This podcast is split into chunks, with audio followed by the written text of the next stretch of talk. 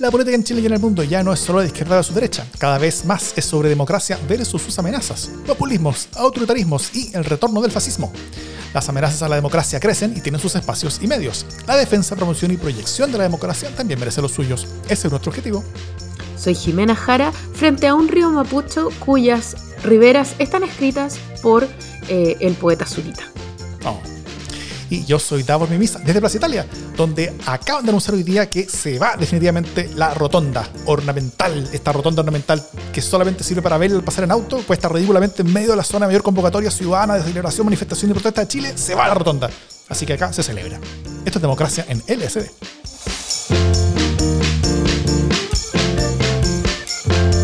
¿Cómo estás, Jimena Jara? ¿Cómo está tu inicio de mayo? ¿Cómo estuvo tu Día del Trabajador?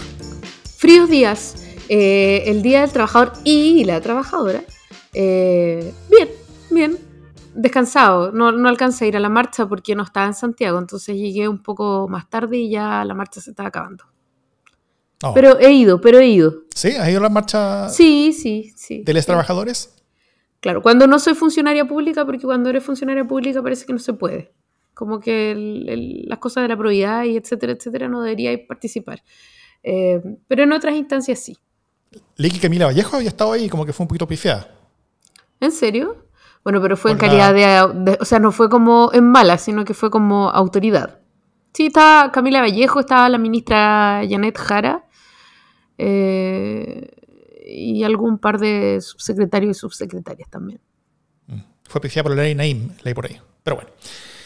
Hoy día vamos a hacer la previa de las elecciones del domingo. Tenemos jornada electoral. Así que este podcast se pone de gala. Vamos a hablar de las expectativas, de los escenarios y por qué cada voto importa tanto en configurar la fina red de posibles eh, configuraciones distintas a las que va a quedar el Consejo Constitucional. Luego de eso vamos a hacer una mirada a lo que está pasando en la frontera norte de Chile, en una nueva crisis migratoria, ahora transformada también en crisis internacional. Pero antes un par de noticias de la casa. Primero, lo que yo sé que todos están esperando. Estamos a 2 de mayo, estamos a inicio de un mes nuevo, eso quiere decir que pronto se viene el LSD sin censura de mayo, que es el capítulo especial que como todos los meses hacemos como agradecimiento a nuestros aportantes que nos ayudan mes a mes a hacer más y mejores podcasts, como por ejemplo el podcast A mí nunca me han encuestado, el cual ya salió el segundo capítulo de la segunda temporada. Invito a todos que lo vayan a ver y escuchar, que está re bueno. Eh, así que bueno, quienes quieren unirse a este grupo de personas que nos apoya con el monto mensual que ustedes quieran, eh, para hacer más y mejores podcasts en defensa de la democracia, lo pueden hacer en los links que tenemos en las notas del podcast si nos escuchan o en la descripción del video si nos ven. Y van a recibir este capítulo de LCD sin censura y los que vendrán. Así que solamente recuerden que lo que se dice en LSD sin censura, Se queda en LSD sin censura. muy bien. Y la última noticia de la casa es que tenemos resultados del concurso, ¿no es cierto? ¿Qué concurso era, Jime? ¿Qué había que hacer? ¿Y quién lo ganó? Era un concurso eh, para ganarse la afición de Martín Cinzano de Laurel Libros. Y, eh, y Jimena y- está mostrando en el video el, el libro en este momento. Claro, quienes están escuchando, obviamente que no, no pueden verlo, pero es como lo que, básicamente lo que importa aquí es dejar en claro que yo no he perdido el libro Todavía. durante estas semanas de, de concurso. No, voy a ir a dejártelo, pero así como a zap, como se acaba el programa y voy trotando a tu casa a dejarte el libro para que no se vaya a perder. Eh, y se lo ganó Pedro Ávila, que nos mandó no uno, sino que dos relatos, eh, además bastante extensos eh, y entretenidos sobre deportes, porque eso era lo que había que compartir, anécdotas. Historias reales más encima. Cuentos de historias reales. Muy bien, muy bien. Muy buena. Así que, muy buena merecido. entrega. Estuvo, muy bien que alargáramos una semana el concurso porque se arregló todo. Así es. Aquí ya dicen, buena noticia, el libro no se perdió. Lo cual, ¿Viste? Valora- valora- valoran hay poco sorpresa. que esta vez no se haya perdido. eh, vamos con los temas de la semana. Vamos.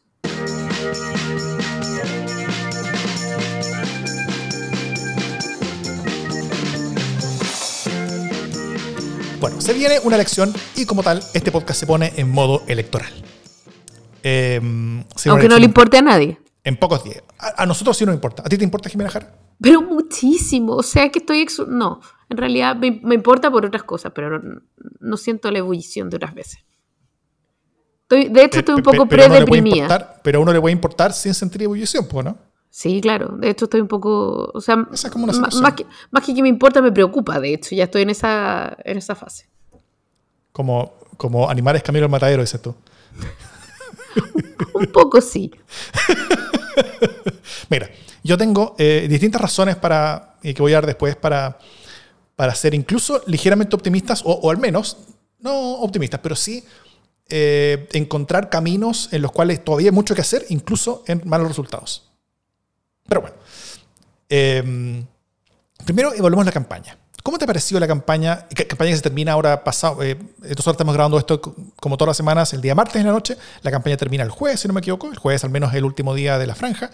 Así que queda un par todavía de días de campaña, pero yo creo que ya se pueden hacer evaluaciones, ¿no? ¿Cómo, cómo, cómo viste todo esto? Mira, tímida, eh, aburrida, sin sorpresa. Pero hay una cosa que yo quiero comentar sobre la campaña, que no es lo mismo que la franja. Quiero hablar de como de las campañas eh, radiales, etcétera. Y es eh, que me ha sorprendido eh, para mal y como factor de preocupación que he escuchado varias, varias como anuncios del tipo, hola, soy Juanita, madre, esposa, defensora de la vida desde su concepción hasta su muerte natural. Eh, y soy tu consejera constitucional, que es como, ok, como consejera matrimonial, pero consejera constitucional. eh, por un, y, y termina diciendo algo así como, por un Chile seguro y con valores, vota por Juanita. Eh, ¿Y es de y Chile esa- Seguro o de, o de los republicanos? No, de los republicanos. O del de Partido Socialista, porque a esta altura todo el mundo habla las mismas cosas. No, no, nunca tanto. Nunca tanto así como defensora de la vida desde su concepción hasta su muerte natural. Anda, un poco de respeto, che. Eh, En, Pero en- la lista Unidos por Chile no, no decimos esas cosas. claro, no, no, jamás. Eh, ahí no defendemos ninguna vida, como se sabe. Eh, pero, pero lo que me preocupa básicamente es como la instalación de estos absolutos, de estos valores como absolutos, ¿no? Que creo que es una cuestión que yo no había visto tan claramente en otras campañas. Eh, como esta, cosa derechamente reaccionaria como en una dimensión de valores, como de promoción.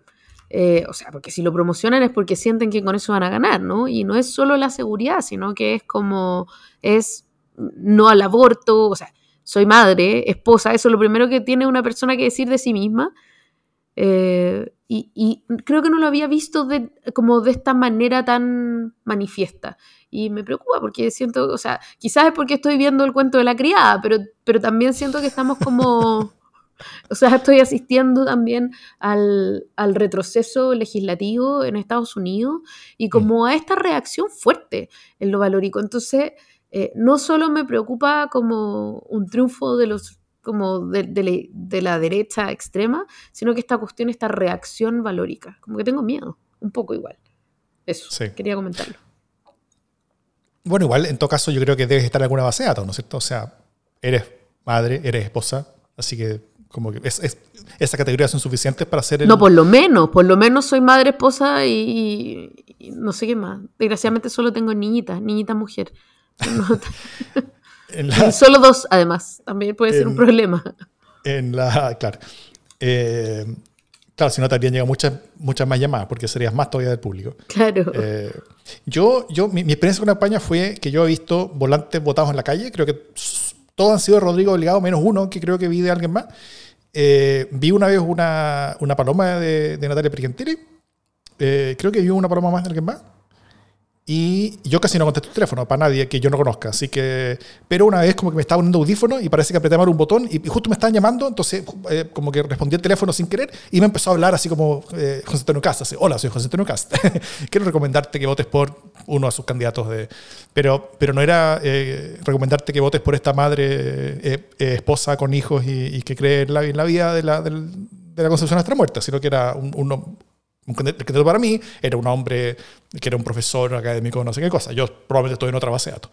Probablemente eh, padre, esposo. No, no, no, pero yo no te estoy hablando de las redes sociales, te estoy hablando de lo que sale en la radio. Tampoco creo que sea tan eh, algoritmeado, ¿no? Como que hay alguien claro. que con la radio la cuestión es más, es más sí. un poquito más broadcasting. Bueno, como yo, yo soy una persona que está bastante más aislada de esas cosas que tú, creo. Yo no escucho radio, escucho podcast. O sea, si, si hay un programa de radio que quiero escuchar, voy y escucho solamente ese programa. Entonces, como que escucho el podcast, básicamente. Eh, televisión no veo. Así que como que mi, mi, mi exposición a, a, publicidad... Ya, pero eso, ¿cuándo te vas a encontrar con la campaña entonces? Po? Pero en la calle, yo camino por la calle y no hay nada. No, porque, la ley, porque la ley regula la Pero instalación sí, de hay... publicidad en lugares públicos. O sea, literalmente frente a mi casa es un lugar legal de instalación de publicidad y no hay nada. Es que queda poca plata.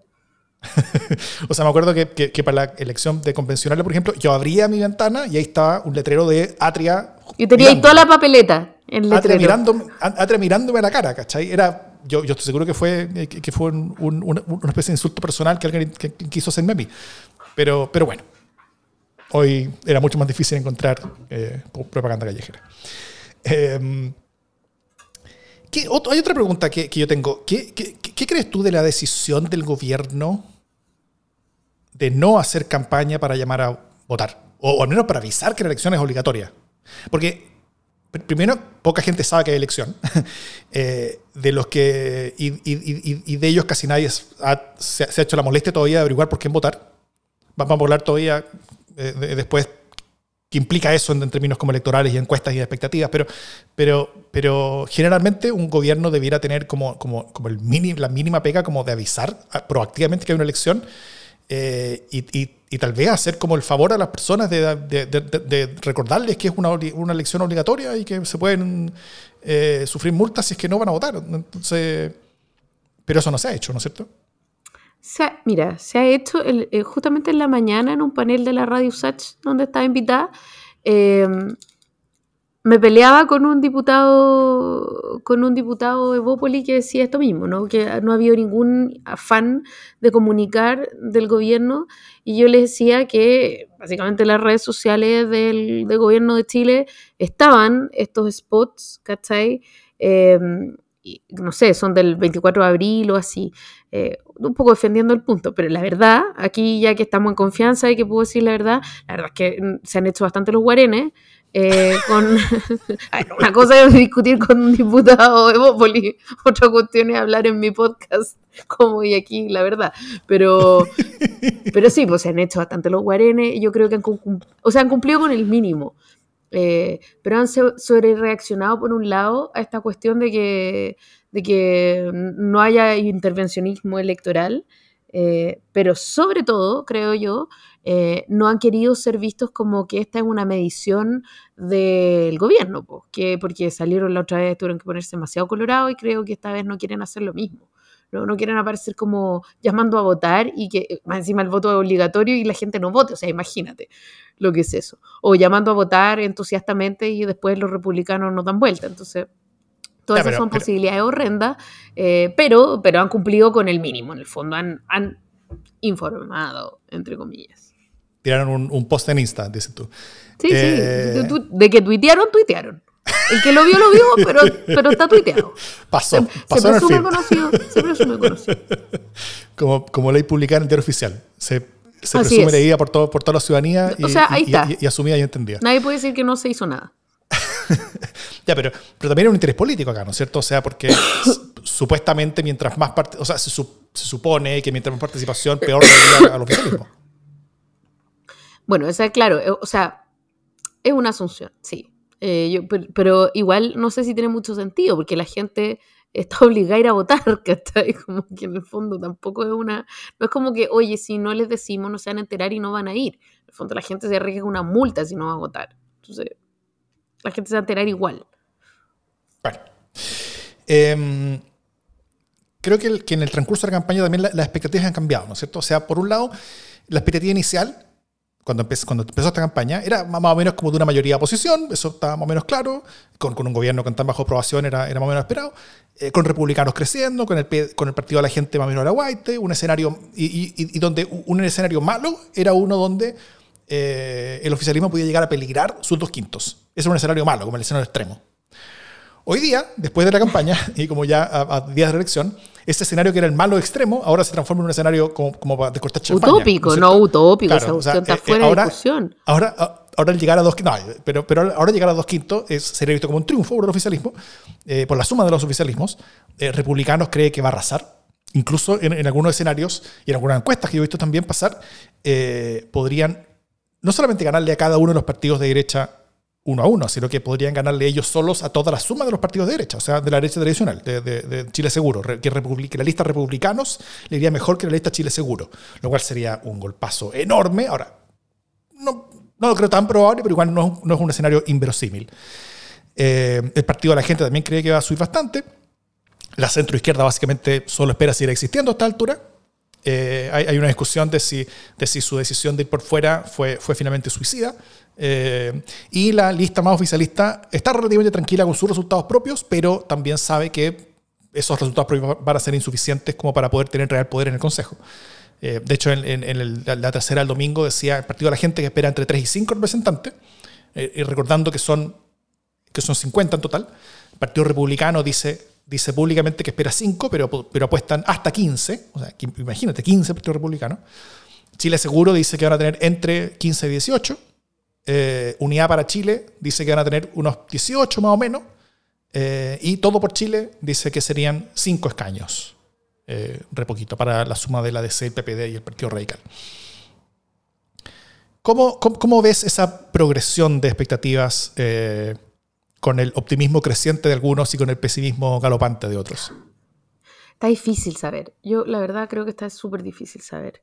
Em, yo quisiera que si la derecha va a estar más o menos equilibrada con la centroizquierda, con la izquierda y la centroizquierda, em, fuera Chile seguro y no fuera republicano. Pero temo que las proyecciones de republicanos se están quedando cortas. Eh, como, o sea, cinco no van a tener, de todas maneras van a ser más de cinco. Em, y que las proyecciones de Chile seguro es probable que se estén quedando como atrás. Quiero decir, como que en verdad se están sobreestimando y puede que tengan un golpe bien fuerte. Em, creo que esta no es una una línea de pensamiento que tenga solo yo desde la izquierda, ¿no? O sea, creo que efectivamente están, bien preocupados. Es parte de lo que vienen conversando. O sea, de hecho, todos lo que se están planteando qué es lo que va a ocurrir si es que republicanos le va mejor de lo que eh, era razonable que les fuera, ¿no? Y ya esa sola preocupación a mí me preocupa, porque más allá de que efectivamente saquen 15 escaños o saquen, no sé, 11, eh, pucha, que han crecido. O sea, eso como en en línea, digamos, progresiva.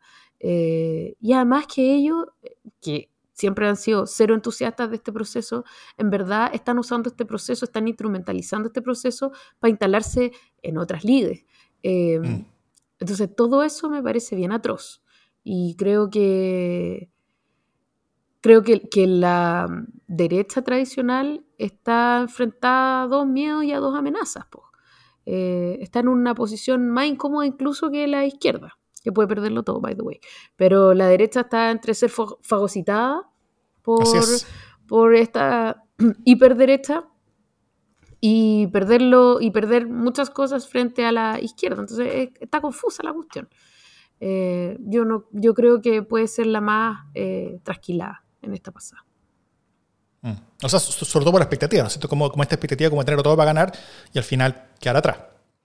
Eh, bueno, dicho todo esto, las expectativas y escenarios son un poquito medio vacías a estas alturas, porque tal, como dije al principio, eh, más o menos la mitad de la gente no sabe que hay elecciones y de la mitad que sabe solamente la mitad de ellos como que tiene una idea por quién votar. Y, así que proyectar resultados a partir de, lo que dice ese cuarto que sabe eh, en una elección que es obligatoria, donde no tenemos idea cuántos votantes van a ir, eh, o del impacto que pueden tener, por ejemplo, los, blancos y nulos, que, que, de por sí, si, si, es una cifra muy grande, que es una posibilidad, que puede ser una cifra, muy, no sé, 10% nulo, imagínate, o de, blanco y nulo.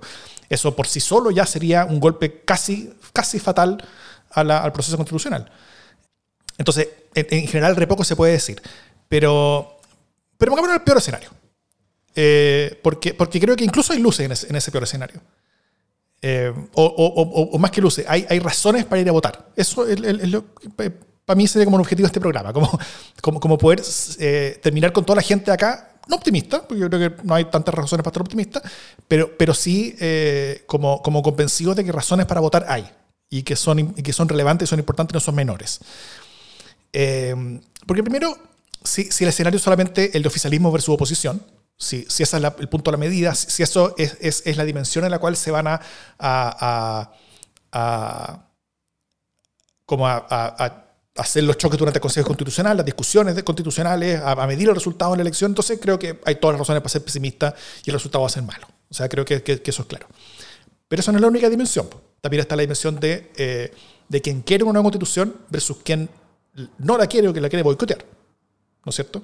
O sea, eh, hay, hay, hay, buenas razones para ir a votar por gente que quiere una nueva constitución, porque si no, la gente que, va, que no la quiere o la quiere boicotear va a sacar muchas, un gran. Hay buena gente para votar por alguien que quiere tener una buena constitución, porque entre los que quieren tener una buena constitución, incluso cruzando eventualmente el charco izquierda-derecha, eh, van a tener que conversar. Si es que los que no quieren una nueva constitución y quieren boicotearla son, son tantos de que, por ejemplo, a la derecha tradicional no le quede otra más que conversar con la centroizquierda o incluso con el, con, con, con el oficialismo en general, eh, si es que esa es la única manera de poder llegar a tener un texto que sea aprobado. ¿No es cierto? Eh, está también entenderlo desde el lado democracia del populismo. Hay algunas listas que son más democráticas, otras listas que son más populistas, eh, y, y, el resultado también va a tener implicancias políticas de largo plazo con respecto a dónde va Chile. Y eso es importante. Eh, también está la, la, discusión de moderación versus maximalismo, ¿no es cierto? Hay una lista más moderada que otra, otras más, más maximalistas que otra, incluso dentro de la lista hay partido y partido, entonces, eh, o candidato y candidato. Entonces, eh, importa mucho el carácter que va a tener el Consejo dependiendo de quiénes son las personas que van saliendo y quiénes son las personas que van, que, que van, que van siendo elegidos. Por ejemplo, importa mucho si uno conversa con familiares, con vecinos, con colegas, etc. Si familiar, colega o vecino es, es ultra oposición, bueno, que decirle que vote por Gloria Hout en vez de, en vez de votar por Rodrigo Delgado, ¿cachai? O, o que, o, o, que vote por alguien de, de, Chile Seguro en vez de por alguien republicano. No da lo mismo. Eh, en, en, ese sentido, en, en, en, la perspectiva de que tengamos un, una constitución que sea aprobada, en el, en, el, en el, sentido que tengamos una constitución que sea más moderada, en el sentido que tengamos una constitución que sea más democrática, en el sentido que tengamos un Chile que sea más, más democrático en general, etc. O sea, eh, todo esto creo que importa. Y, y como decía recién, o sea, cómo le vaya no solamente a cada lista, sino también a cada partido, es re importante porque le da potencial espacio a esta centro-derecha, que, que, incluso si es que llega a tener un, una rota fuerte, incluso si es derrotada por, por, por republicanos, eh, incluso así... Eh, la centro-derecha va a tener la opción de o unirse a ese republicano más grande que ellos mismos, para entre ellos construir una constitución que con casi toda seguridad se va a rechazar en un plebiscito de salida, eh, o tener que decidir mirar para, otros lados y construir más ampliamente y tener eventualmente esa cosa que no tuvimos en el proceso anterior, que fue una construcción amplia, una constitución donde, donde las personas que, que, o, los mundos políticos que quedaron excluidos por baja votación, como en este caso sería izquierda, centro izquierda, etcétera, eh, tengan también una una voz y voto importante con respecto a, cómo se va configurando el tema y lograr tener una constitución aprobada y que sea una constitución de centro derecha, lo cual sería un avance muy grande. Una constitución democrática centro derecha sería un, un, un, avance muy grande a lo que tenemos actualmente, que es una nueva constitución que es de, muy de, de, derecha y que es no democrática, de, de origen al menos. Entonces, eh, eh, eso, eh, solo, quería como decir que, que los republicanos básicamente o van a boicotear el proceso, lisa eh, o pueden decir que no lo van a boicotear, pero van a exigir tanto en el contenido, a cambio de su voto, que van a asegurar con eso un rechazo en la Junta, lo cual es básicamente lo mismo que boicotearlo. Entonces, eh, por eso importa harto, importa harto los votos que obtenga Chile Seguro, importante los votos que tenga la lista centro-izquierda, importante los votos que tenga y los consejeros que obtenga la lista izquierda también. Eh, y, y, eso se va a jugar con respecto a las personas que van a ir a votar. Y las personas que deciden anular son personas que se quedan afuera de, de todo eso y son personas que finalmente le están entregando las llaves del, del buque a José Antonio Cast, junto a París. ¿O no? Yo tengo la impresión de que hay una parte no menor de la izquierda que ya dio por perdido este proceso eh, constitucional. Eh, esa es la gente que está llamando a no votar o a votar nulo. Eh, pero esa eh, abstención que yo puedo entender desde la molestia porque, porque, no sé, no ha podido superar el duelo de que no ganara el apruebo o porque no les parece que sea el mejor proceso, o etcétera, etcétera, eh, le abre el paso eh, a un crecimiento sin igual a republicanos, ¿no? Así es. esto es en este momento, yo no quisiera decirlo así, pero lo voy a decir igual, en este momento eh, Chile se juega incluso más que el proceso constituyente. Se juega el avance eh, de fuerzas que no son democráticas al alero de esta discusión constituyente. recordemos además que em, en la comisión de expertos, es decir, en este anteproyecto que se está redactando, no están representados los republicanos porque no tenían ningún interés de estar. Eh, y por lo tanto, el gran riesgo que hay es que eh, si llegan los republicanos y son más que las fuerzas que hoy día están representadas como las fuerzas democráticas y que han estado eh, conversando este, este preacuerdo o este preproyecto, lleguen a borrar con el codo todo lo que se ha hecho súper cuidadosamente, ¿no? ¿Qué es lo que dice Davor de llegar a boicotear desde dentro? Es decir, nada de lo que se ha negociado puede importar eh, porque ellos van a llegar a instalar otras lógicas eh, y esas lógicas no son lógicas de proceso constituyente ni son lógicas eh, de Chile a largo plazo, de marco democrático en el cual un gobierno del signo que sea pueda darse un contexto democrático para llevar a cabo su proceso, su proyecto de gobierno, ¿no? Sino que tiene más bien que ver con marcar un punto, marcar un, un punto de inflexión en su escalada hacia el poder. Eh, y eso a mí me parece bien aterrador. Entonces, eh, cuando uno dice voy a anular o me voy a abstener, en verdad uno se está jugando más que este proceso constituyente. A mí me gustaría ponerlo eso también en, eh, en perspectiva. Mm. Sí, a, a, republicanos no le conviene, que, o sea, al republicano les conviene quedarnos con lo que tenemos. Porque probablemente un escenario mejor aún para ellos sería lograr tener un texto constitucional que sea aún más extremo que el que tenemos actualmente. Y eso probablemente lo intenten hacer. Eso tengo muy pocas dudas que eso se rechazarían las urnas en un plebiscito de salida. Eh, o sea, una constitución más ultrona que, la que, que, tenemos actualmente probablemente se, se rechazaría. Eh, no habría cómo probarla. Pero republicanos con eso lograrían que nos quedemos donde estamos. Y eso a ellos les sirve, no solamente porque esta constitución es una que a ellos les funciona y a ellos les sirve, sino que sobre todo porque en los últimos años se ha debilitado tanto la constitución que la actual constitución es un vehículo para que, eh, para que ideologías menos democráticas, no, no, no los voy a llamar lícitamente dictatoriales, pero menos democráticas, con tendencias autoritarias, como republicanos, como también puede ser el Partido de la Gente, eh, como también lo, son algunas fuerzas como la izquierda dura, eh, ven caminos para tomar un poder mucho más total a través de la institucionalidad debilitada que tenemos actualmente que lo que podrían ver con una constitución más firme. Eh, o, más construida, más, sin, menos agujeros como la, que, como, la que hoy día tiene la actual. Eh, entonces, eh, eso, a esta, altura la cosa es, es, es, es, salvar los muebles y lograr tener... mira, la única posibilidad de tener una oportunidad en el futuro de tener una mejor constitución es tener una mejor constitución ahora, porque con la actual eh, eh, el, Partido Republicano va a continuar adelante y, ahí sí yo creo que la cosa se puede poner negra más adelante. Pero en vez de dejarlos con eso, me gustaría simplemente dejarlos con, con, esta idea de que los votos importan, con esta idea de que, de que, de que la cosa no va a ser solamente oposición versus oficialismo, que, que el hecho de que los republicanos sean una fuerza que va a querer boicotar este proceso, ya sea en forma explícita o implícita, eh, yo sí estoy viendo a esta derecha con bastante más sentido de realidad, porque yo creo que lo han demostrado, a la, derecha tradicional. Yo, yo, yo, los he visto con más sentido de realidad que, el, que la que tuvieron ciertas izquierdas en el proceso constitucional anterior, y yo creo que van a estar mucho más abiertos a encontrar eh, a encontrar apoyos en votos para lograr aprobar cosas que no sean republicanos cuando esas cosas sean cosas que terminen derivando en un texto constitucional que se apruebe. Y eso va a generar dos cosas, que el texto constitucional se apruebe y que el texto constitucional también sea más moderado de lo que sería si solamente lo hiciera la derecha.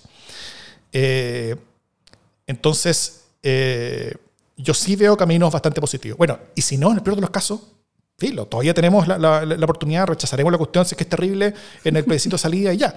Pero, y eso, eso puede pasar. Pero, pero, pero, pero, pero para llegar a tener siquiera esa opción, tenemos que, eh, tenemos que salir a votar y tenemos que, que, que entregar del, como lo mejor de lo nuestro para, eh, para que esta cosa suceda. importa quiénes sacan más votos, importa dónde están los votos, importa quiénes son los que se presentan, importa que, quiénes van a votar, porque mucho, mucho, mucho está en juego. Eh, ya no está en juego el mejor escenario posible que muchos tenían, pero, pero están en juego escenarios mucho peores y escenarios moderados y escenarios intermedios. Todo eso todavía está en la cancha eh, y todo eso depende de, eh, de, de, de, la cantidad de votos que vayan. O sea, al final, estas fuerzas van a avanzar sí o sí, pero dependiendo de cada uno de nosotros, van a avanzar poco o van a avanzar mucho. En todo caso, todo lo que hablamos antes era eh, o sea, todo lo que hablamos sobre, sobre la elección era, o lo último que hablamos fue el peor escenario, ¿cierto? Era todo eso el peor escenario. En el peor escenario todavía siempre hay luces y hay cosas que uno puede hacer. Como no sabemos cómo va a ir, como hay mucho interrogante con respecto al resultado, como las encuestas dicen puras leceras porque, porque no hay claridad sobre qué va a pasar, porque nadie sabe todavía por quién votar, porque nadie sabe todavía que hay elecciones siquiera, entonces todavía pueden haber sorpresas positivas. Pero en el peor escenario hay mucha importancia de ir a votar. En todo lo que sea mejor que eso, que son todos los otros escenarios, es mejor todavía. No sé si me siento estimulada, pero es real. Y, y por ahora, además, lo único que podemos hacer es ir a votar. Eh, ir a votar y tratar de darle un voto a cualquiera, menos a esas fuerzas no democráticas, creo yo. Eso es como lo primero. Eso. Acá me dicen, never say never, dice Davor. Otro dice, el plan de Davor es ojalá nos vaya bien el domingo, si no contra la corriente como el salmón. me gustó. Una polera. una polera que diga. contra, contra, corriente como el salmón. Color naranja, ¿ah? el nuevo logo de colores de LCD. Color salmón.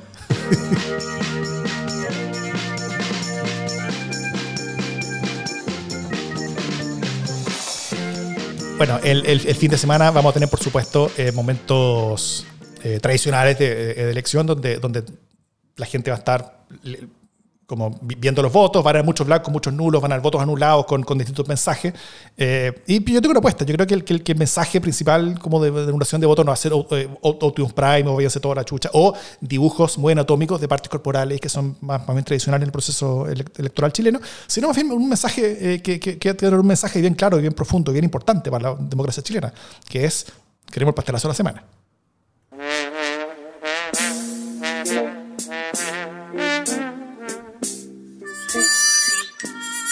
Eh, el alcalde de Vitacura, al que todos le prendían velitas, eh, llamado o conocido como Raúl Tronco Torrealba, afirmó ante el fiscal eh, su declaración, jamás me valí del cargo para enriquecerme.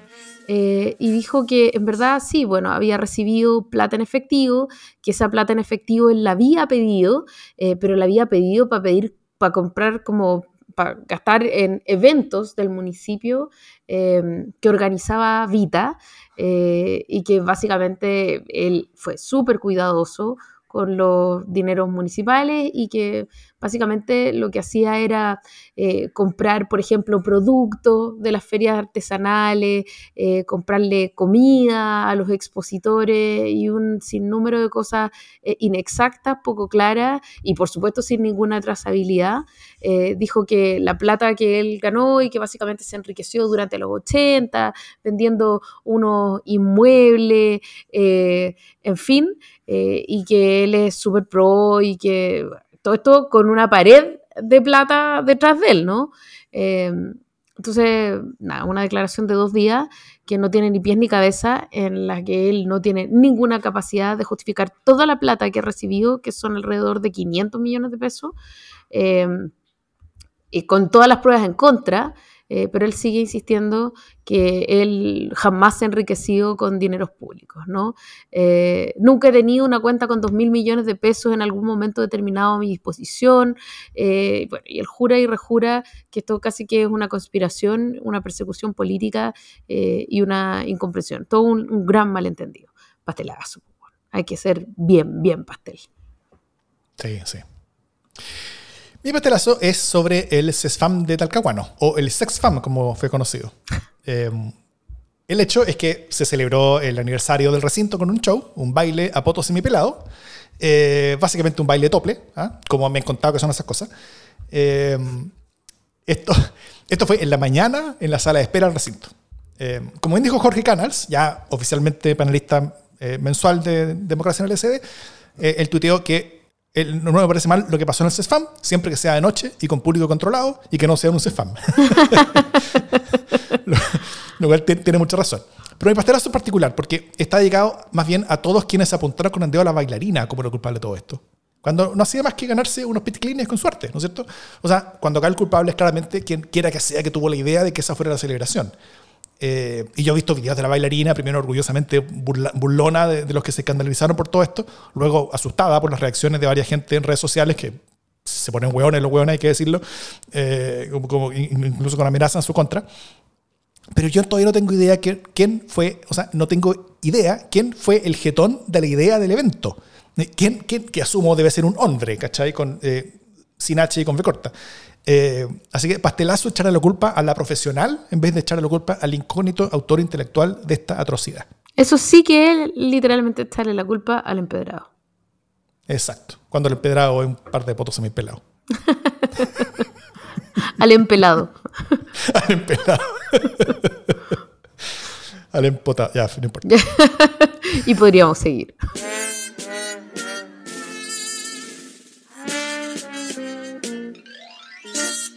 Vamos a hablar eh, de un tema súper complejo, eh, que lleva varios años siendo complejo y que tiene su génesis en eh, una ocasión en la que Piñera aparece en Cúcuta, arriba de una tarima, invitando a los hermanos venezolanos en situaciones complejas a venir a Chile, donde van a encontrar prosperidad, libertad, felicidad y todas las cosas terminadas en DAD.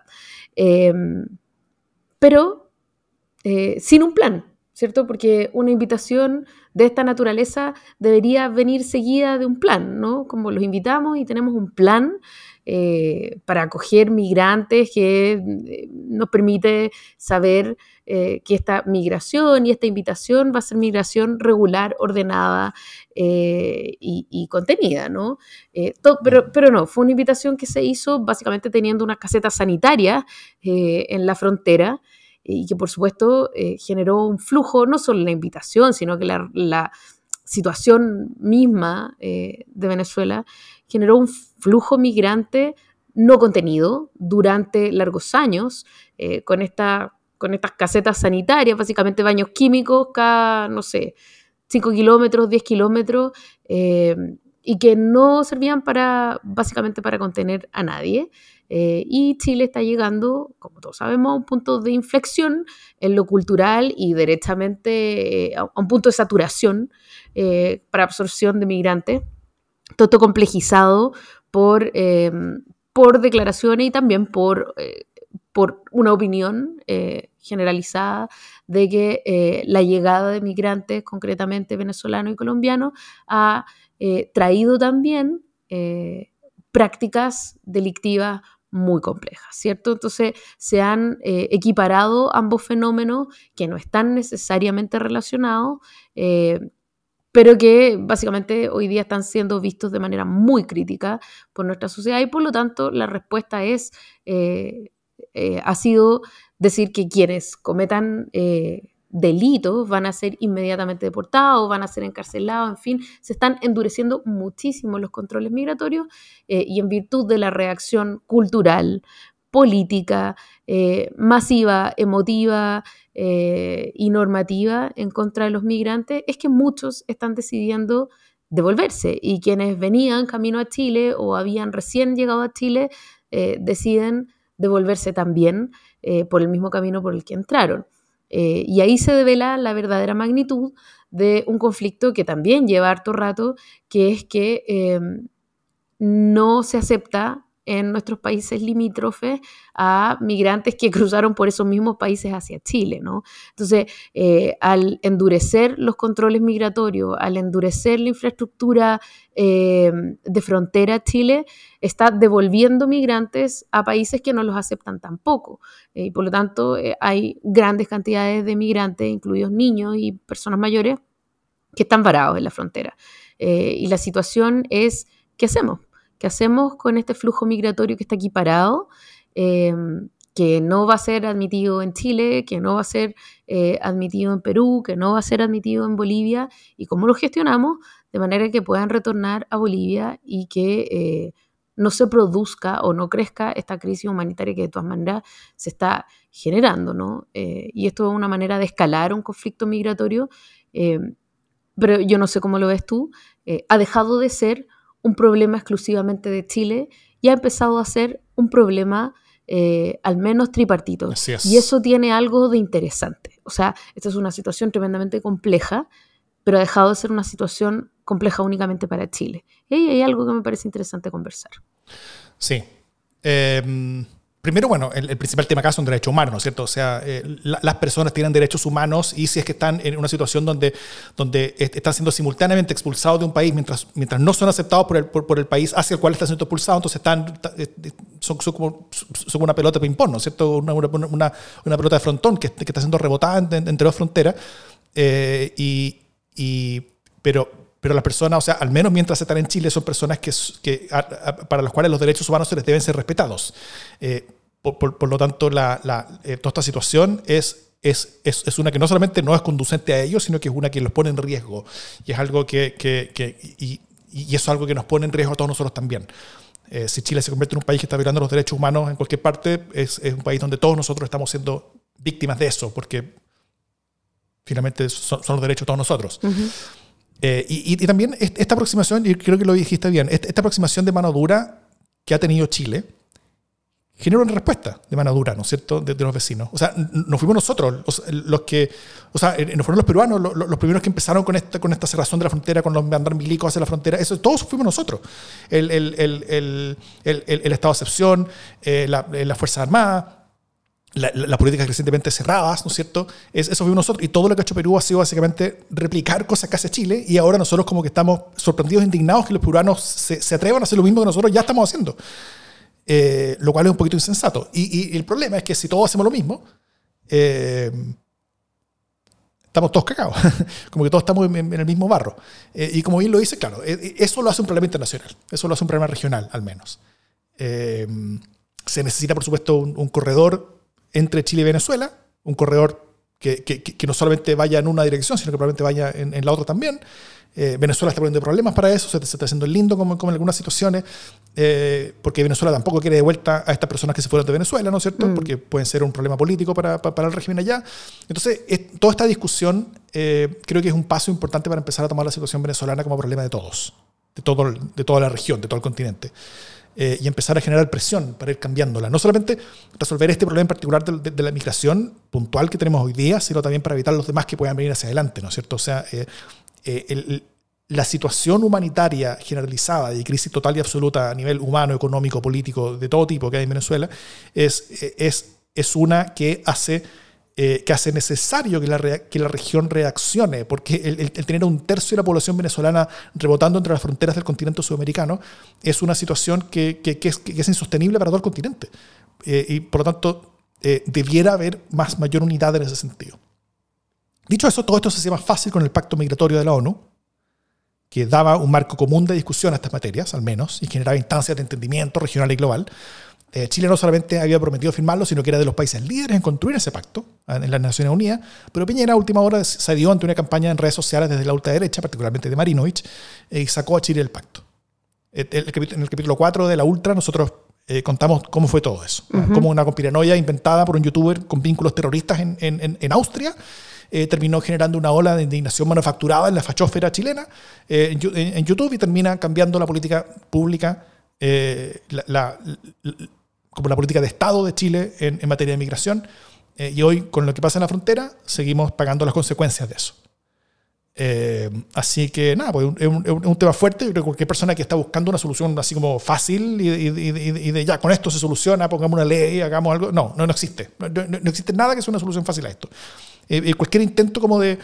Eh, cualquier cosa que nosotros hagamos lo pueden replicar nuestros países vecinos. Y como ya hemos visto, eso es lo que está pasando. Entonces, cualquier camino hacia aumentar esta mano dura va a ser un camino que nos va a terminar perjudicando a nosotros mismos, como ya no está perjudicando. Entonces, nada, pues hay que empezar a abrirse a otras cosas, hay que, hay que dialogar más, hablar más y ver qué hacemos con Venezuela, que yo creo que es el problema de fondo. Ahora, una cuestión bien interesante es que, como nos dicen acá, como dice Gino Morales en, en nuestro chat en vivo, eh, la migración irregular pasó de ser un tema de seguridad a ser un tema de política internacional.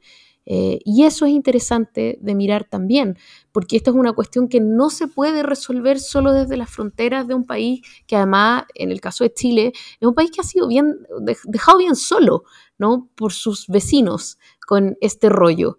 Eh, y que ahora no puede seguir siendo dejado solo. Esta cuestión se tiene que resolver eh, de varias patas, de varias formas, eh, de varios lados, pero además eh, instala una pregunta por las políticas migratorias que es una pregunta que va a durar, porque Chile, hay, hay, quienes plantean que esta va a ser la nueva realidad para Chile, ¿no? siendo Chile un país estable en un continente que es fuertemente inestable eh, va a enfrentar flujos migratorios desde distintos lados y por lo tanto es importante fortalecer esta política migratoria y darle un cariz multilateral con los países vecinos eh, y no creer que inventando patrañas como ProSur cada dos días eh, o descontinuando las lógicas de política internacional y de multilateralismo se va a ganar algo, porque esta es una cuestión sostenida en el tiempo. Y estas relaciones se sostienen también en la confiabilidad en el tiempo, que es una cuestión que Piñera también rompió.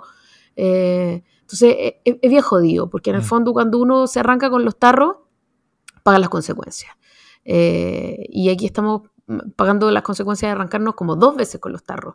Eh, así que es importante que volvamos de alguna manera a la conversación, a la conversación de la región y que resolvamos o que pensemos eh, a largo plazo este tema, pero multilateralmente. Y a mí me parece bien que hoy día están abiertos los canales de conversación, más allá de las tonteras que pueda decir eh, el alcalde de Tacna. hay una conversación que está abierta y eso es interesante y en la que se está haciendo participar también a Venezuela. Mm. Sea, yo solo, solo, como complementaría de que yo diría que es incompleto decir que nosotros fuimos, fuimos, fuimos dejados solos por nuestros vecinos, sino que también nosotros dejamos solos a nuestros vecinos y preferimos quedarnos solos. Eh, Cierto. Y, y, yo creo que eso, todo eso es lo que hay que eh, como eh, arreglar, regular, cambiar, dar, vuelta. O sea, porque todo esto ha sido como súper ridículo, súper desobligante. Primero, un presidente de Chile va a Venezuela a invitar a los venezolanos que vengan a Chile, o va a la frontera de Venezuela e invita a los venezolanos que vienen a Chile. Después, ese mismo presidente dice, oye, eh, cerramos las fronteras de Chile, todo está cerrado, y, empieza a llegar a, a la frontera, empieza a cerrar las cosas, y su mundo político empieza a, presionar al sucesor de ese presidente para, para que continúe siendo lo mismo. Eh, y, también ese presidente anterior había cortado básicamente eh, todas las vías como de, comunicación y diálogo en términos migratorios. Entonces, primero se invita a los migrantes, después se cierra el, el, camino para tener diálogo regional migratorio. Y después de eso cerramos la frontera y, esperamos que nuestros vecinos no hagan lo mismo. O sea, lo, lo, mínimo que ellos deberían hacer es lo mismo que nosotros estamos haciendo, lo mínimo. Entonces, esa, esa visión como que estamos acá solos y como que no importa lo que hagan los demás, eh, es, una tontera bien grande y, creo que la, que, la, política exterior chilena ha, sufrido mucho mirar a nuestros vecinos menos cuando nosotros dependemos mucho de ellos y todo esto está demostrando lo mucho que dependemos eh, de nuestros vecinos y lo mucho que vivimos junto a ellos. Y, es como una relación de familia, o sea, tú, tú, tú, tú naciste con, con, con, tus padres, con tu, con tu madre, con tus hermanos y, los vas a tener toda tu vida, te guste o no. Eh, lo mismo con otros vecinos y son, y son, son países con los cuales vamos a tener que trabajar nos guste o no el color político de, que los gobierne en cada momento, porque esas cosas son, son, son pasajeras finalmente. Eh, el camino de integración regional eh, es fundamental y como cualquier problema donde que hace patente, como la falta de integración en Sudamérica, como este en particular creo que lo hace muy potente, eh, es una enorme oportunidad para comenzar ese camino, en serio. Y ojalá que suceda así yo creo que, el, que, el, espíritu del actual presidente de Chile está en, está en esa línea. Eh, ojalá que logre, que logre eh, empujar primero las fuerzas locales, lo cual ya es súper difícil, y ojalá que tenga también respuesta afuera, eh, que también es difícil. Ahora, es súper interesante de qué manera, de nuevo, eh, un gobierno como este gobierno que está haciendo, que está tomando esto bastante en serio, ¿no? Fortaleciendo una infraestructura de fronteras que no existía, eh, pensando en una policía de fronteras específica para no mantener eh, al ejército ahí, que en el fondo ha densificado el control de su frontera, lo cual es absolutamente necesario en este caso, y ha llevado esto al plano nuevamente del diálogo internacional, no está capitalizando eh, esta cuestión porque todavía está muy radicado en la idea de que expulsenlos a todos, ¿no? Eh, pero sin duda, siendo este problema un problema tremendamente complejo, se ha pasado del punto de seguir haciéndonos los lesos, que fue lo que pasó durante todo el mm. gobierno de Piñera.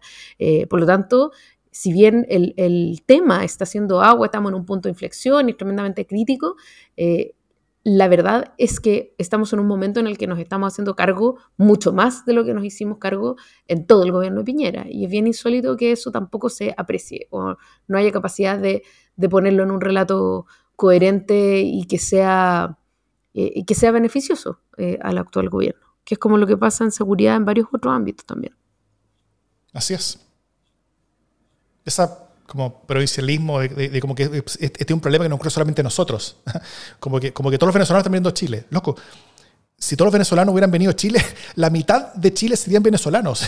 Como que más de 10 millones de venezolanos serían Venezuela, loco. No, no tenemos a 10 millones de personas acá. O sea, somos, somos un, un, un, pequeño actor de un problema regional y mucho más grande. Colombia está mucho peor, Brasil está mucho peor, en, Perú hay un montón también, en Argentina hay mucho.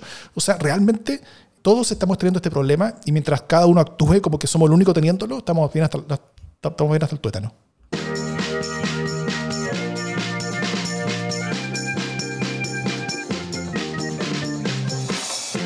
Las buenas noticias.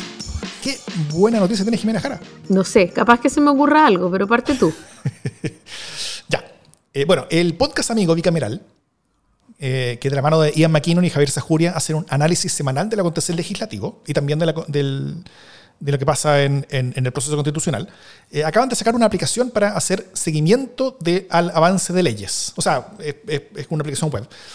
Eh, en un formato harto más pulido y focalizado en términos de información que la selva de información desestructurada que hay muchas veces en, las plataformas oficiales, eh, como, como la Biblioteca del Congreso, las páginas del Senado y de Cámara de Diputados. Así que, y, también esto llega en formato newsletter. Eh, en, el que uno se puede inscribir lo puede recibir semanalmente. Todo, al menos por ahora, de forma gratuita. Así que bienvenidos sean todos estos aportes para seguir mejor el Congreso y en nuestras instituciones. Estoy muy contento por eso. Yo ya me inscribí, así que espero recibir pronto mi primer newsletter eh, y poder eh, también hacer seguimiento de cómo están las leyes y poder ver qué cosas se vienen, qué cosas están pasando, qué, cómo, se vota, cómo están las discusiones y cómo van avanzando los distintos temas, tantos temas que están simultáneamente eh, en algún nivel de avance y que de, los cuales solamente sabemos normalmente las noticias cuando se presentan inicialmente, cuando salen después como ley al final, eh, pero toda la cosa intermedia muchas veces es oculta a nuestros ojos y donde podríamos hacer bastante también. Eso. Así que pueden todos inscribirse en, los links que tienen eh, los amigos de Bicameral en sus cuentas sociales, que es tanto en Twitter como en Instagram. Ahí pusieron algunos links disponibles para inscribirse. Muy bien. Sigo sin buena noticia. Se las debo. La próxima semana serán dos. ¿Tú, crees que la próxima semana tendremos una noticia de Jimena Jara? No lo sé. Es probable. Puedo buscar. Como dice Pascual Sangüesa, hago mía su buena noticia en este chat en vivo. Termina la campaña y no hay más candidaturas hasta un año más. Esa sin duda es una buena elección. De buena noticia. Oye, ¿estuvo muy oscuro en, en el tema de la elección? En el primer tema que conversamos, se quedamos un poquito deprimido la cosa tampoco mejoró, la verdad, a lo largo del resto del programa. Les debemos un programa un poco más optimista, pero no puedo garantizar que sea la próxima semana. Dicho eso, esto es democracia en LSD.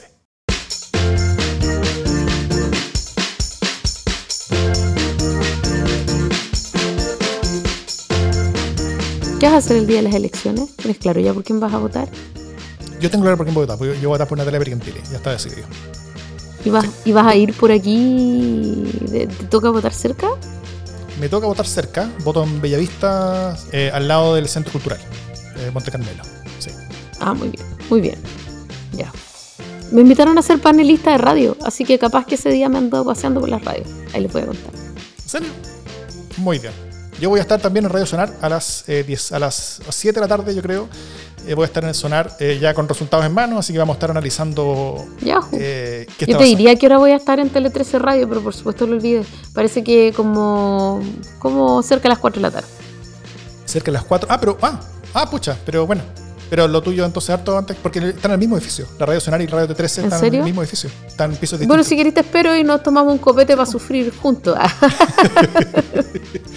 el problema es que como tú vas a estar antes, eh, tú, tú, sales, yo podría llegar antes para tomar el copete, pero después yo llegar copeteado a la radio y no sé si sea lo mejor. Ah, y bueno, y si te espero todo ese rato también voy a estar más dobla que churro blando. Es cierto. Tendría que yo estar recuperando mucho tiempo perdido. Veamos cómo se da ese domingo. Mira, mira, mira, haya que celebrar o haya, que sufrir, yo creo que va a haber razones para beber, eso es bien claro. Sin duda, sin duda. Empecemos a armar la tomatera de ya.